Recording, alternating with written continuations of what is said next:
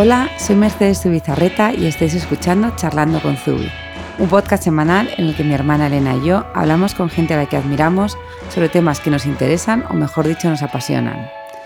Hoy charlamos entre nosotras de nuevo, hacía mucho que no lo hacíamos, ¿verdad Elena? Sí, la verdad que últimamente estamos llenos de invitados. No sé si lo vamos a hacer peor, porque como no tenemos los nervios de tener a alguien externo, ya se nos, hemos perdido un poco el, el hábito, ¿no? Esto es muy raro, por primera vez estamos como frente a frente. Me siento como en la radio. Totalmente. Pues hoy queríamos traer un tema que, bueno, hace un par de días os ha llegado además un, un mail en el que os contamos nuestra siguiente iniciativa en Zubi que tiene mucho que ver con la sostenibilidad, con la economía circular, que es un tema que nos apasiona y, un tema en el que estamos cada vez más concienciadas. Y, queríamos tratarlo aquí, entonces, aunque va a haber invitados también sobre el tema la, semana que viene, queríamos un poco hablar de, qué hacemos en Zubi y por qué hacemos las cosas. Entonces, eh, me gustaría empezar un poco sentando las bases de qué hacemos en, en Zubi para ser sostenibles. Entonces, en Zubi, para ser sostenibles, intentamos eh, hacer muchas cosas. Sé que son cosas pequeñas, porque la verdad es que cuesta mucho hacer estos grandes gestos, pero al final las cosas pequeñas, muchas unidas, hacen grandes cosas. Entonces, en Zubi, por ejemplo, eh, producimos en España, lo decimos siempre, es, nuestra forma de, ayudar, por ejemplo, gastando menos petróleo en desplazamientos. Eh, además de fabricar en España, fabricamos lo que vamos a consumir siempre. La Elena aquí pauta perfectamente las producciones. Es algo que es muy importante que pocas veces se habla eh, y es una parte también de esa sostenibilidad, el tema del control de inventario. O sea, muchas veces oímos, de vez en cuando, el año pasado salió una noticia de una marca de lujo que había tenido que quemar muchísimos bolsos por valor de muchísimos millones de euros.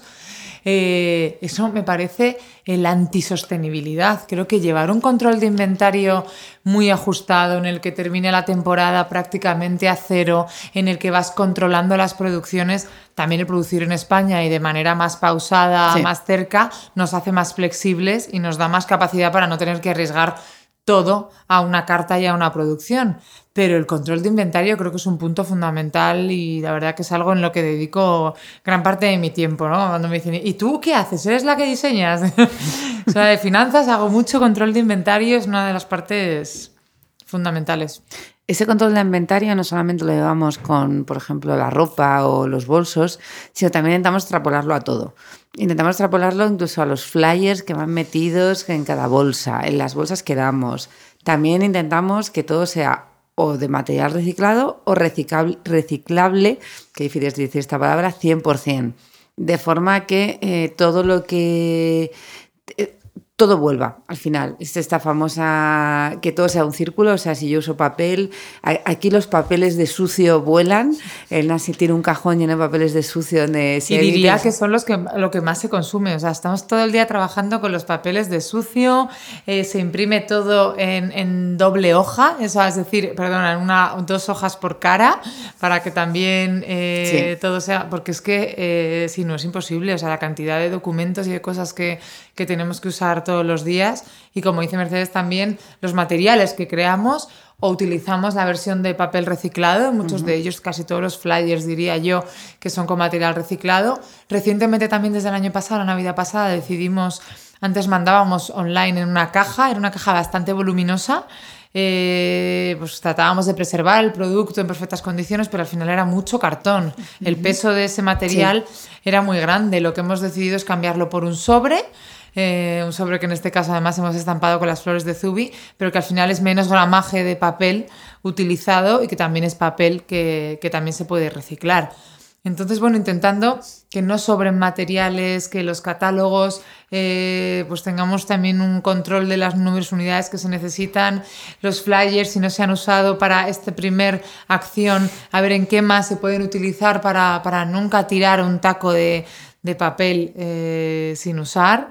Y, esos son los pequeños gestos un poco que dice Mercedes que, al final van sumando y que todo, todo, todo suma.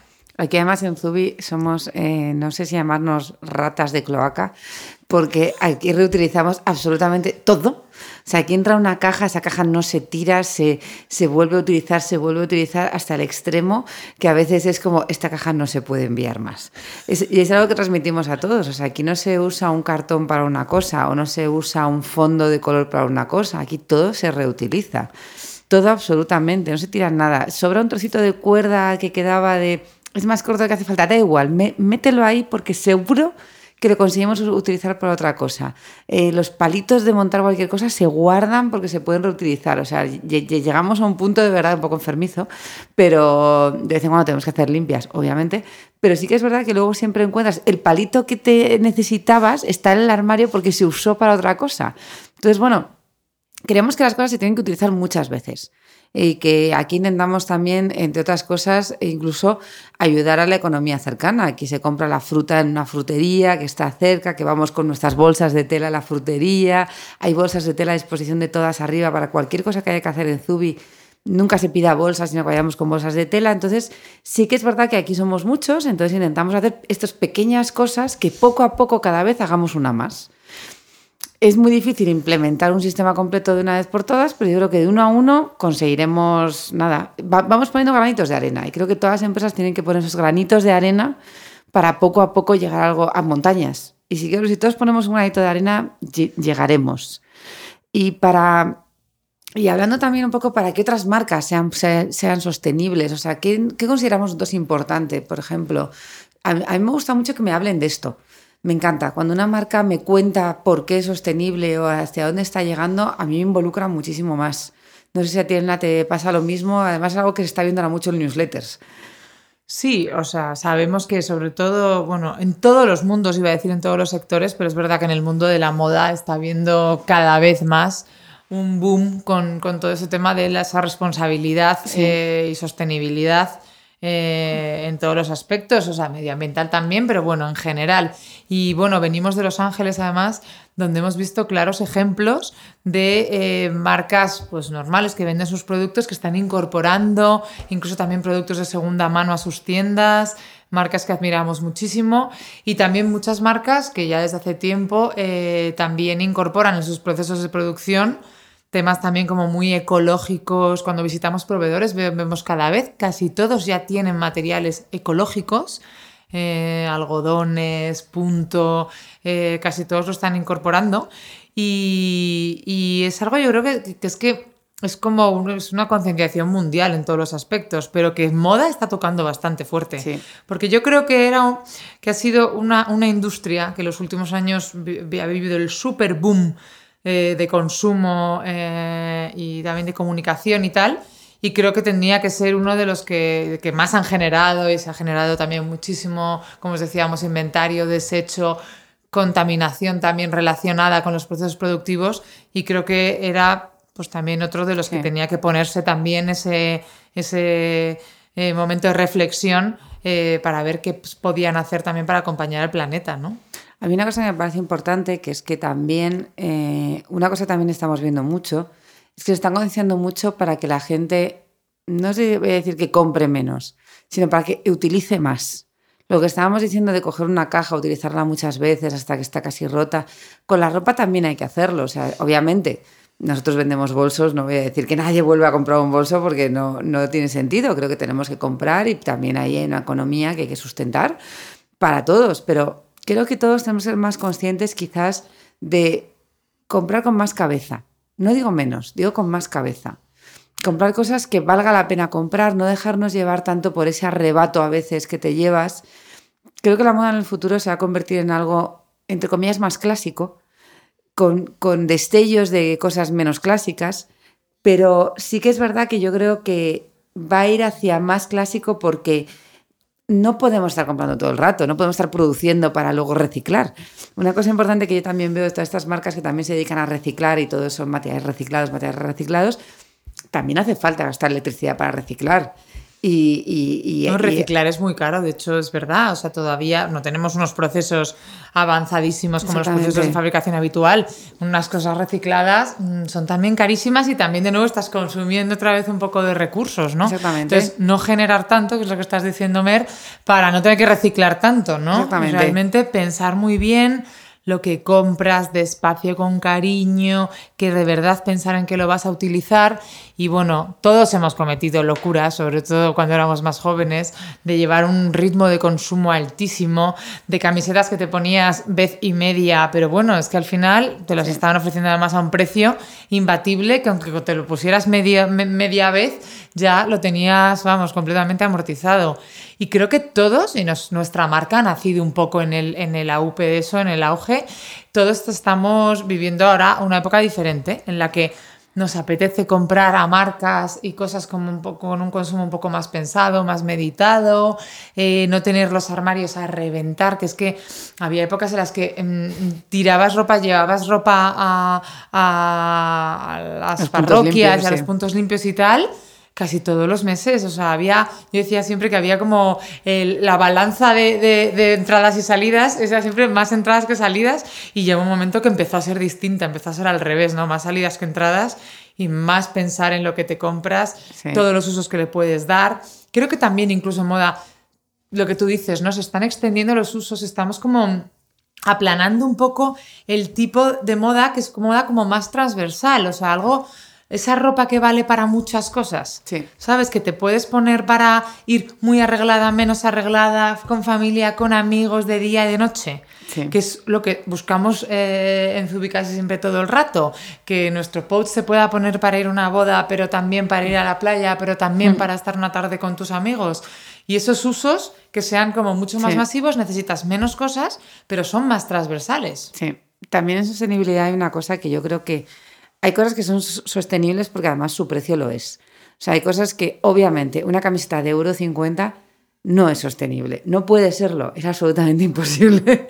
Ahí hay algo que falla claramente con una camiseta de ese precio.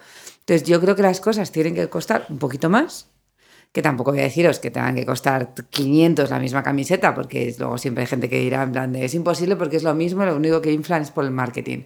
No, pero que tiene que haber unos precios que también permitan que esas empresas puedan gastar dinero en que sus procesos sean más limpios, por ejemplo. A mí me parece muy importante pues, que no se contaminen los ríos. Cuando una camiseta vale 1,50 euro, es muy posible que estén contaminando ríos al fabricarla, obviamente, porque no van a, gastar en un filtro especial para que no llegue al río los, los, pigmentos. Mientras que cuando la camiseta a lo mejor vale 20, que tampoco estoy diciendo un precio desorbitado en una camiseta, a lo mejor sí se pueden permitir el comprar eso. Entonces, a veces también nuestra responsabilidad como, como clientes también es el decir, oye, no, esto no, esto no, no te la voy a comprar. Y entonces cuando no la compres, no os preocupéis que ya subirán el precio si ven que nadie compra ese precio, porque entonces se quedarán sin un mercado. Entonces también esto, yo hay marcas que, que admiro por su comunicación y por cómo lo están haciendo y sobre todo por su transparencia. A mí es una cosa que me llama mucho la atención, son más extranjeras la verdad que, muchas que tengo cerca o quizás porque las veo más. Eh, a ver, ¿qué marcas os puedo decir? ¿Tú tienes alguna en la punta de la lengua?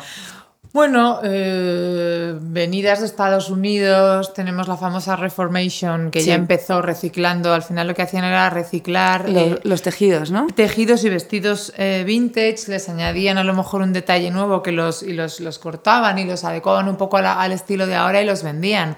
Y es que lo que más hemos alucinado de este último viaje es que Luego ya hemos estado viendo tal y ya, bueno, producen y venden muchísimo y un montón de modelos, pero es que la última vez que estuvimos tenían una tienda que era solo vintage y estaba vendiendo pues cosas vintage con el mismo estilo súper cool de Los Ángeles y tal, pero era todo eh, al final ropa de segunda mano que también es importante. Lo que para ti no vale hoy y te ha valido durante cinco años, para alguien es un descubrimiento.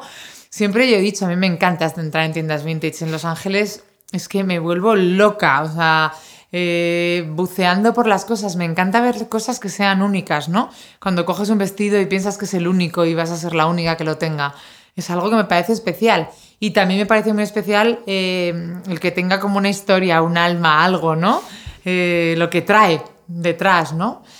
Más marcas que, que, mm. que, soy menos vintage que, que, tú. Quizás tú tienes más estilo personal o más seguridad personal, entonces eres capaz de coger algo que no lleva nadie. Yo me fijo más en lo que lleva la gente para sentirme más segura. Que, que eso yo creo que nos pasará también a muchas. Yo necesito ver solo a alguien, entonces como, ahora sí sé cómo se lleva. Elena, Ese es el look. Normalmente me fijo en Elena. Ahora lo he entendido. No, no hagáis caso. No sé, más marcas, una, la marca de lujo que más está un poco llevando un poco esta sostenibilidad, más de una manera muy mm, de naturaleza y demás, es Stella McCartney. Sí. Stella McCartney eh, lanzó al mercado, eh, se lanzó al mercado con sus eh, bolsos de no piel, con ese estilo de, de piel, pues plástico, artificial. un material artificial y tal. Eh, al mismo precio de los que se vendían la piel de verdad y, más caros incluso, porque encontrar algo muy que se parezca mucho y que dé ese efecto, pero no lo sea, de nuevo es infinitamente caro también. Y la verdad que sus resultados la avalan y la acompañan eh, en que va genial. Muchas de las marcas están sumando al no pieles, al no pelo y demás. Y, es otro gran ejemplo también, por supuesto. Sí, yo creo que la industria de la moda está liderando un gran cambio. Eh, muchos se meten con nosotros y, pues, moda, tabú, uh, sois los de vender todo y no sé qué, ir comparándonos con grandes cadenas y todo eso. Pero yo creo que por eso mismo somos una industria que está liderando. Mucho más a lo mejor que automóviles o mucho más que otras industrias monstruosas que realmente estamos concienciando, porque realmente nosotros tenemos una herramienta muy potente que es la comunicación, que otros sectores no lo tienen tan pulido, no lo tienen tan, no llegan tan lejos. Al final la, moda a mí me encanta porque es algo que llega a todo el mundo. La escena del, del, Diablo Viste de Prada, cuando le explica de dónde viene el azul cerúleo, porque ese jersey que llevas, o sea, realmente la moda, te guste o no te guste, nos toca a todos. Aunque compres segunda mano no compres segunda mano, aunque no tengas dinero, pero lo que eliges, lo que ves, lo que es algo que está pegado a ti, es un poco como la alimentación. O sea, coche puedes tener o no tener, puedes estar al margen de la industria del coche, puedes estar al margen de la industria de las casas, si quieres, incluso los muebles, pero no puedes estar al margen de la moda porque tienes que vestirte todos los días. Entonces, es, algo que yo creo que estamos llamados todos un poco a liderar el cambio, pero responsablemente. responsablemente porque eh, yo creo que, que es difícil, por lo que decíamos, o sea, es difícil porque es más caro, porque no todas las cosas sostenibles realmente a veces lo son.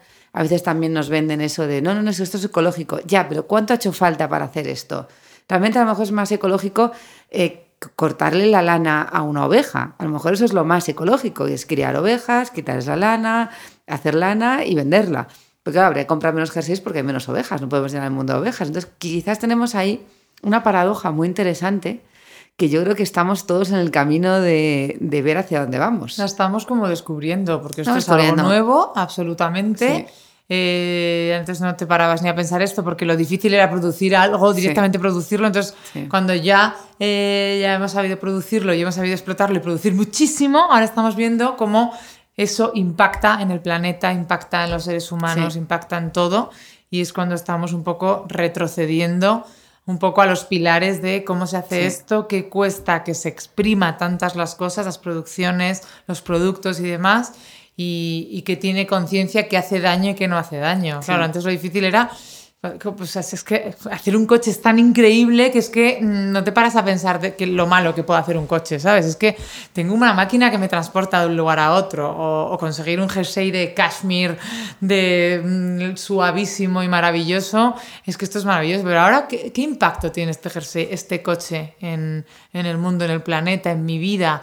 ¿Qué impacto tiene que me compre 10 eh, camisetas en un mes de 10 euros? Al final... Yo, yo creo que es una cosa que nosotros en nuestra vida diaria lo estamos intentando imponer. Es, es complicado. Es complicado porque hacen falta muchos cambios.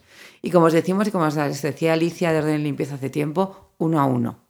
O sea, esa locura de repente te compras estos cuatro libros que hablan de esto e intentas implementarlo todo en tu casa de una sola vez, es imposible. Es imposible porque tienes que cambiar tantas cosas, tendrías que vivir de ermitaño y volver a levantarte de nuevo con todas estas nuevas cosas hechas. Entonces, yo os animo, como nosotros hacemos aquí, a una cosa cada vez.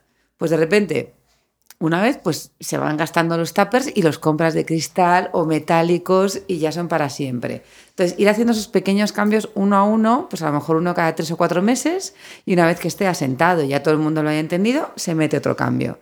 Realmente en nuestra vida diaria yo creo que intentamos hacerlo así. Es complicado. Sí. Yo no sé si tú lo estás consiguiendo, Elena, es complicado. ¿eh? Yo Yo, voy diré uno que- a uno. Yo diré que Mer va aquí siempre por delante y siempre me va azuzando, que yo a veces voy un poco como volando de un sitio para otro y tal, y, y- y- y yo no tenía tanta conciencia seguramente como ella en la vida personal, y es, es Mer la que eh, siempre cuenta cosas así un poco de tu día a día, pues lo que dices tú, el tupper de cristal, que se lava, se reutiliza y es para siempre. Hombre, se puede, se puede romper, pero es para siempre. Tú siempre has sido, bueno, eres la, la- el azote del reciclaje aquí en Zubi, en tu casa. O sea, mm, las papeleras de reciclaje, como vea que algo se ha tirado a otro sitio, las cosas del punto limpio, ¿no? que soy Eh, una gran fan del punto limpio. Siempre estamos, tenemos como montoncitos de cosas por Zubide, las bombillas, el toner, el- eh, las cosas, las botellas, el tal. Y como te vea Mer echar una botella al- a los envases, eh, bueno, Es que me, me causa estrés comprar botellas. Ya. Solamente em- empezar que luego tengo que reciclarlo, luego tengo que hacer tal. Ya me empieza a causar un poco de estrés. A mí me causa estrés, fíjate, cuando vuelvo, cuando me han traído la compra o he ido a comprarla Ah, y bueno, tal. es horrible. Y cuando empiezo a sacar todos los envases de la compra y se llena la basura solo de las bandejitas de tal y de, y de las cosas que has quitado. Y digo, ¿qué necesidad? Sé que hay maneras de hacerlo y, y- y buscaré la manera de hacerlo. Y ahora muchas veces se va con las bolsitas un poco Sí. de los graneles, Sí. tus bolsas de tela, pero a veces no me da tiempo, la tengo que pedir online eh, para que esté en casa cuando llegue y tal, porque, porque no da tiempo. Y me llevan los demonios de que una basura se llene lleno de envases y de plásticos que han estado tocando mi comida y que, y que qué necesidad. Yo muchas veces estás cogiendo fruta, a lo mejor cuando coges fruta la pesas y en una misma bolsa de plástico, pero porque alguna tengo que coger porque si no, no puedo ir con un mango, un aguacate, un no sé qué, se me iría cayendo, pero coges a lo mejor solo una y vas pegando las pegatinas todas fuera y luego que me lo pasen todo. Porque es que hay que hacer pequeñas cosas y si puedo, evidentemente voy con una bolsa de tela, pero a veces pues, pues no he podido llevarla. Pero es una locura. Los- el- el- también en los supermercados la alimentación también es algo mm, gravísimo. No, es algo, es algo tremendo. Pero yo, de verdad, opto por pequeños gestos. Yo creo que cada mes deberíamos compartir uno de los que nosotros hacemos, de los que hemos ido avanzando, compartirlo en, en el blog o en alguna cosa, hablando de esos pequeños gestos que vamos haciendo, intentando gastar menos. Pero vamos, el clásico apaga la luz. O sea, el clásico pon menos el aire acondicionado. O sea, creo que hay cosas que la gente muchas casas tienen ventilación cruzada, con que abras las ventanas por la noche tendrás mucho menos aire acondicionado que usar. O, con que bajes un toldo y pongas un toldo, a lo mejor no tienes que poner aire acondicionado. O sea, yo ya sabes que estoy muy concienciada en eso, sobre todo a, la- a nivel vivienda, porque es sitios en donde más se gasta. O aquí, como veo una luz encendida además, sabes que, que, vamos, os persigo. Yo soy una apagaluces profesional en la cual si puedo estar sin luz, mejor. Entonces, Hay son- gente que es capaz de dejar las luces por la noche, Yo- toda la noche. no, no, no, no. Y yo me levantaría en medio de la noche, a veces me pasa de, me he dejado la luz puesta, ¿sabes? No, no, yo las Realmente- bombillas, yo las miro en plan de, si la apago ahora, tengo cinco minutos más de bombilla, voy a apagarla y así seguro que, que, que- llega más. O sea, re- realmente, pero es algo que hemos ido implementando poco a poco y es algo que, que traemos para Zubi. Una pregunta que nos hacían hoy las niñas cuando les preguntábamos de, bueno, las niñas, nuestras compañeras de trabajo. ya se llaman las niñas porque como yo soy la mayor, para mí todas son niñas. Somos Eh, como las hijas de Mer. todas mis hijas. Entonces, eh, hoy nos preguntaban que les decíamos, vamos a hacer un podcast de sostenibilidad, pasándonos preguntas, tal. Y una cosa que nos preguntaban es que nuestra materia prima es el primer momento fuera algodón. Eso había sido a propósito, no había sido a propósito.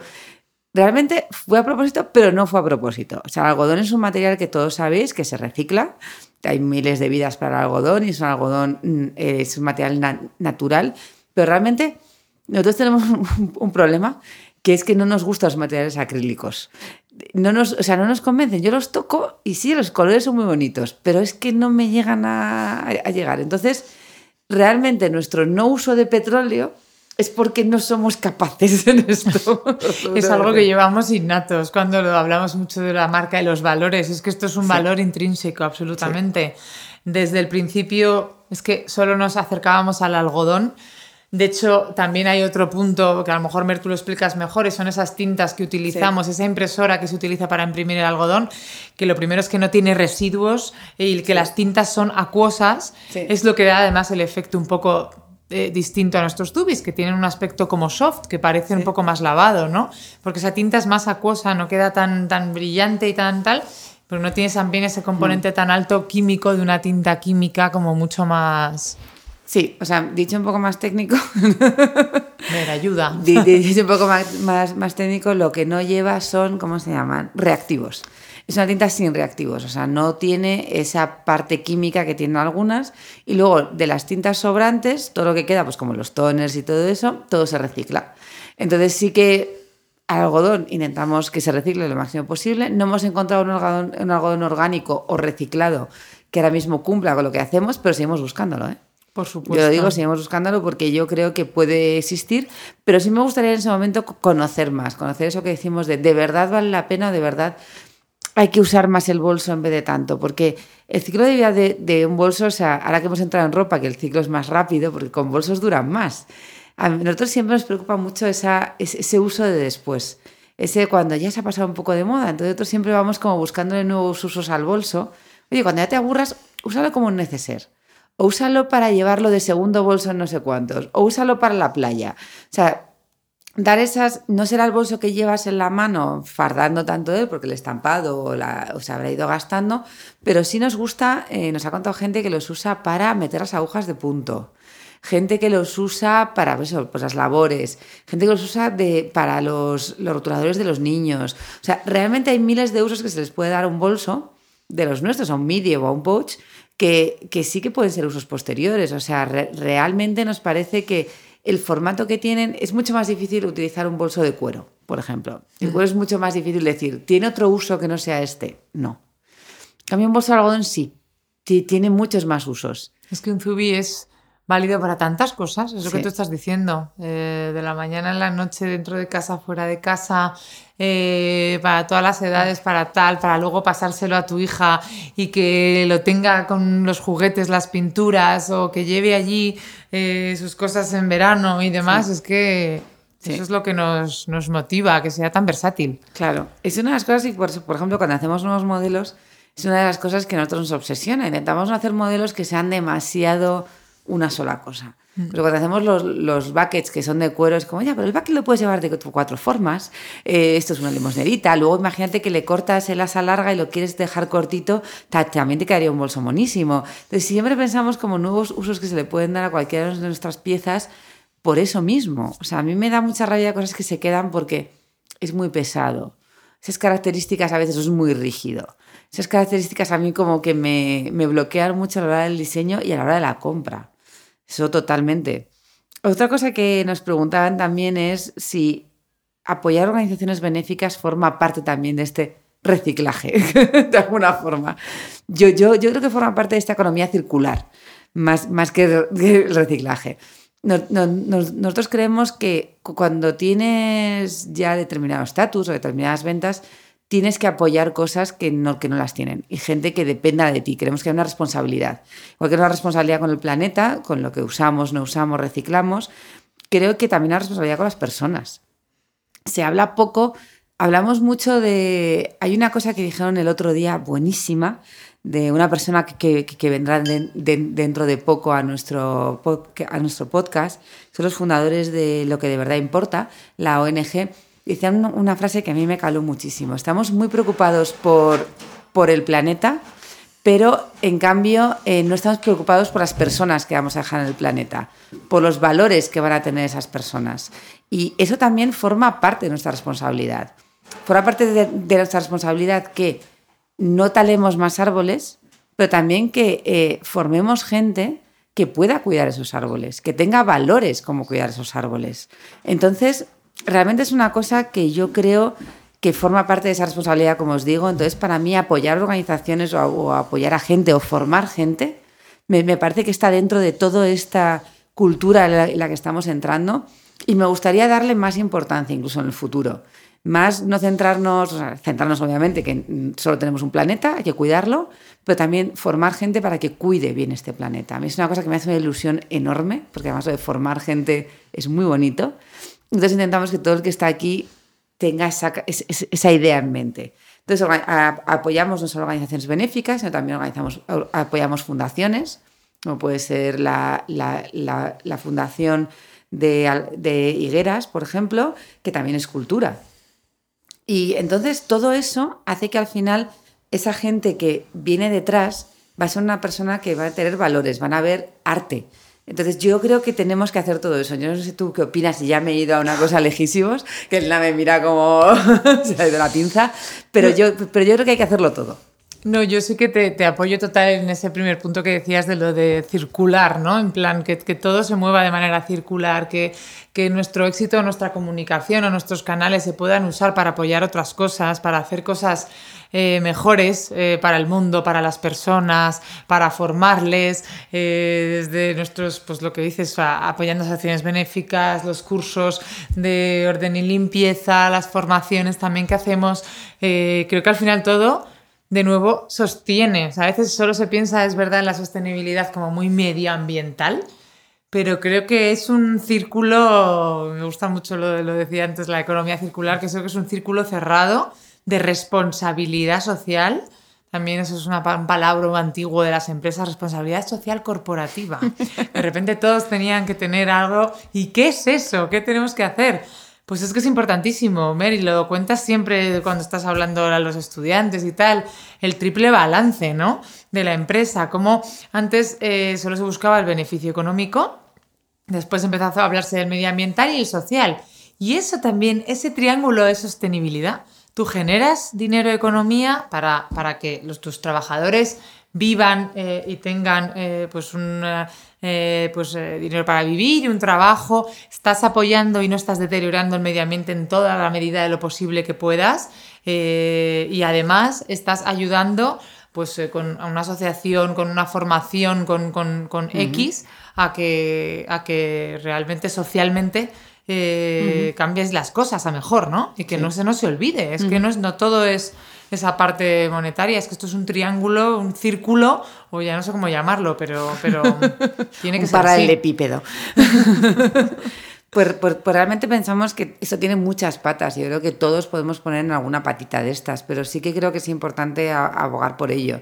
Nosotros eh, nos hace mucha ilusión porque también este podcast está para presentar esa acción que vamos a hacer la, semana que viene, esos tres días de venta especial. No se llamaría venta especial. Nosotros lo que hemos hecho ha sido, hemos entrado en nuestros almacenes, nos hemos remangado aquí todas. Esther, la, la primera, ha sido tremendo el trabajo que ha hecho Esther, y ha sacado todo lo que había en el almacén, todos los trocitos de tela hasta el más pequeño, todas las cosas que nunca se fabricaron, porque como os hemos dicho, hay cosas que como fabricamos exactamente lo que vamos a vender más o menos, lo que quedan es algún rollo de tela o alguna cosa. Entonces, después de siete años quedaban muchos restillos, pues una tapa de este bolso que no se llegó a fabricar, que fue un prototipo, o, o cinco tapas de no sé qué. Cuando decimos tapas lo llamamos a las caras de los bolsos. Entonces, todo eso ha hecho Esther un, orden perfecto y entonces todo eso lo hemos fabricado. Y lo hemos fabricado además con formas distintas, porque hemos querido darle una nueva vida de verdad. Ya que eran tapas que podíamos hacer un pouch o alguna cosa de esas, hemos dicho, ¿por qué no vamos más allá? Esa forma que siempre tuvimos en mente que nos apetecía, vamos a hacerla ahora. Entonces, hemos limpiado el almacén, hemos limpiado cremalleras, estampados, hemos hecho cosas que nunca nos habíamos atrevido y que hemos hecho y no sabéis qué chulas son. O sea, yo de verdad ha quedado precioso y ha quedado sobre todo porque había cosas que era, ese estampado si no me gusta, pero ahora que puedo hacer lo que me dé la gana, si le damos esta forma, hacemos, ahora me encanta. Entonces, claro, al no estar condicionadas por nada, la verdad es que dar una nueva vida a todo eso que estaba parado y que eran materiales que no se usaban por miles de razones y juntarlos todos y crear estas cosas ha sido emocionante. O sea, para mí ha sido un regalo. Y luego, en paralelo, hemos dicho, oye, nosotros vamos a dar una nueva vida a esto que no tenía vida. ¿Qué tal si damos una nueva vida a algo que la tuvo, pero que la perdió? Como puede ser unas prendas de ropa buenas, muy buenas, porque la verdad es que la recopilación está siendo increíble, en las cuales eh, estos maravillosos zapatos que son unos Manolo Blahnik increíbles, que yo creo que todas hemos tenido el sueño de, de tener unos, y alguien los tiene parados en su armario porque en un momento dado no le cuadraron o se compró medio, número menos, los usó un par de veces y ya como que no resultaban cómodos, tráelos. Entonces, hemos hecho un pool de conocidas amigas que sabíamos que tenían unos armarios increíbles y nos han traído también ropa. Ropa y zapatos. Así que vamos a hacer como el, vamos a hacer el remate de vestirte de los pies a la cabeza con los bolsos de Zubi, con nuevos bolsos de Zubi estampados que no habéis visto nunca, con las cremalleras de todos los colores posibles que teníamos, con unas combinaciones súper chulas, modelos nuevos y accesorios nuevos también muy especiales y acompañado de ropa vintage y sobre todo ropa y zapatos para que te hagas el look completo y de nuevo dar vida a las cosas que están paradas, que es lo que también nos, nos obsesiona. Sí. Entonces, bueno, eh, creo que os hemos explicado un poco en qué consiste todo esto y por qué lo hemos hecho, porque la verdad es que lo hemos pensado mucho para dar una forma que realmente nos, convenciera y nos tuviera emocionadas.